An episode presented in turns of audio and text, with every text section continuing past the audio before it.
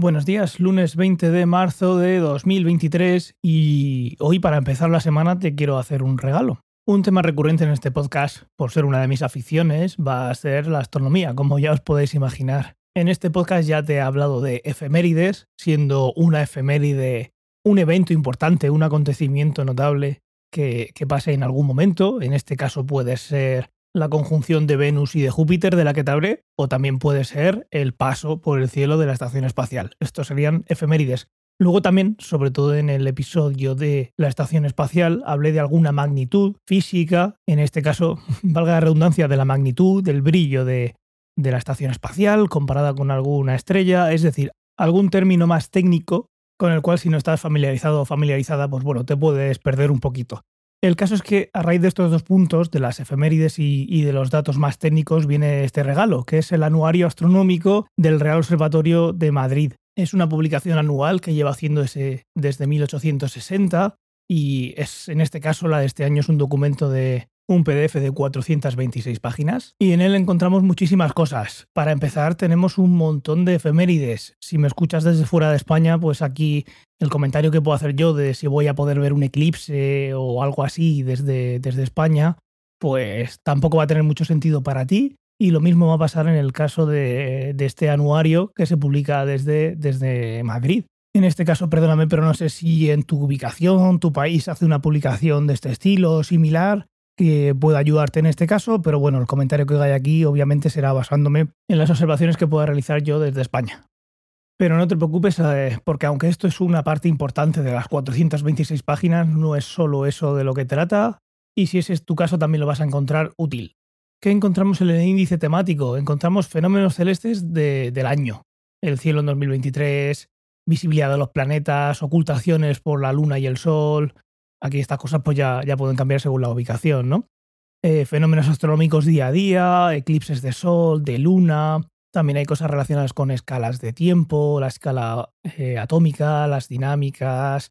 Hay distintos calendarios, el día juliano. Por supuesto, hay un apartado dedicado al sol y la luna, con la longitud, la duración de los años, la distancia media, rotación, luminosidad, fotosfera, en cuanto a planetas y satélites, datos planetarios, efemérides planetarios para el año, ortos o casos, es decir, en castellano la salida y la puesta de los planetas y también por el paso más alto eh, en el cielo, datos sobre objetos menores del sistema solar, como planetas enanos, asteroides, cometas, también hay cosas relacionadas con estrellas y galaxias, datos astronómicos, que es una de las cosas que quería traeros, pues tienes la magnitud de un astro, la referencia entre diferencia de magnitudes y razón de brillo. El otro día con la estación espacial pues dije que una magnitud de menos 3,8 es bastante brillante. ¿Respecto a qué? ¿Y qué quiere decir que sea menos 3 y menos 4? ¿Un 20% más brillante? ¿Un 25% es el doble? Bueno, pues estas cosas yo creo que como referencia, tenerlas aquí te pueden, te pueden venir bien, aunque hoy en día se puede buscar en Google, en Bing, puedes preguntárselo a ChatGPT lo que tú quieras. Además de, por supuesto, haber un montón de aplicaciones en tu teléfono móvil en el que puedes ver todo esto resumido, pero al principio suele ser un poquito más complicado de entender. Pero creo que si te interesa y quieres tener una referencia y que podamos ver juntos, si algún día traigo algún tema, pues está, está bastante bien. Y es por esto que quería hacerte este regalo. Si tienes curiosidad por la astronomía, pues está muy bien para empezar e ir leyendo poquito a poco según salga algún tema aquí, pues a ver qué es lo que hay detrás. Hay muchísima literatura, te puedes pasar años y años leyendo esto, pero bueno, tener este tipo de documento que además es gratuito y poder echarle un vistazo, aparte de si estás viviendo en la zona de España, tener esa, esa referencia de lo que va a pasar día a día o mes a mes, y luego pues igual te da la curiosidad de decir, anda, mira, aquí pone que la salida del sol en Madrid es a tal hora, pero me acabo de dar cuenta de que hay una fórmula para calcular cuándo es la puesta de sol en mi ciudad y resulta que cada grado son 4 minutos. Anda, mira, pues si multiplico 4 por 360 salen 24 horas. No sé, ya sabes a lo que me refiero, ¿verdad? El usar el tema de uno de los podcasts para tener esa curiosidad de ir un poquito más allá, creo que lo, que lo vas a agradecer.